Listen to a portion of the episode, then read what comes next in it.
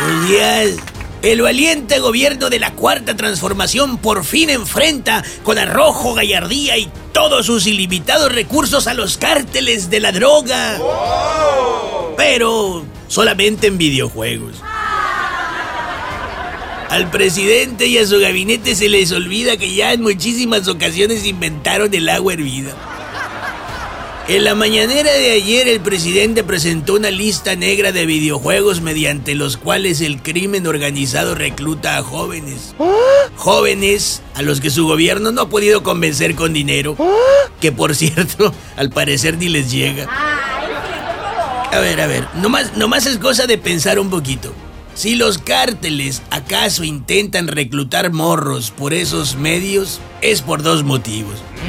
Uno, porque como el gobierno no los combate, tienen toda la libertad y alcances para calar lo que sea cuando sea. Y dos, porque pues los criminales siempre están más adelantados que este gobierno. Hablando de jóvenes, tal parece que con la nueva miscelánea fiscal y el registro a chaleco al RFC, el gobierno va a cambiar el programa Jóvenes Construyendo el Futuro por Jóvenes aquí desgraciándoles su futuro. Ay, no, ¿qué es eso? El cambio sustancial, más que en el nombre, se va a tratar de que, en lugar de que el gobierno le dé dinero a los plebes, ahora los plebes le van a dar su dinero al gobierno. ¿Ya ven? ¿No me creen? Ahí está otra vez el presidente metiéndose solito el pie.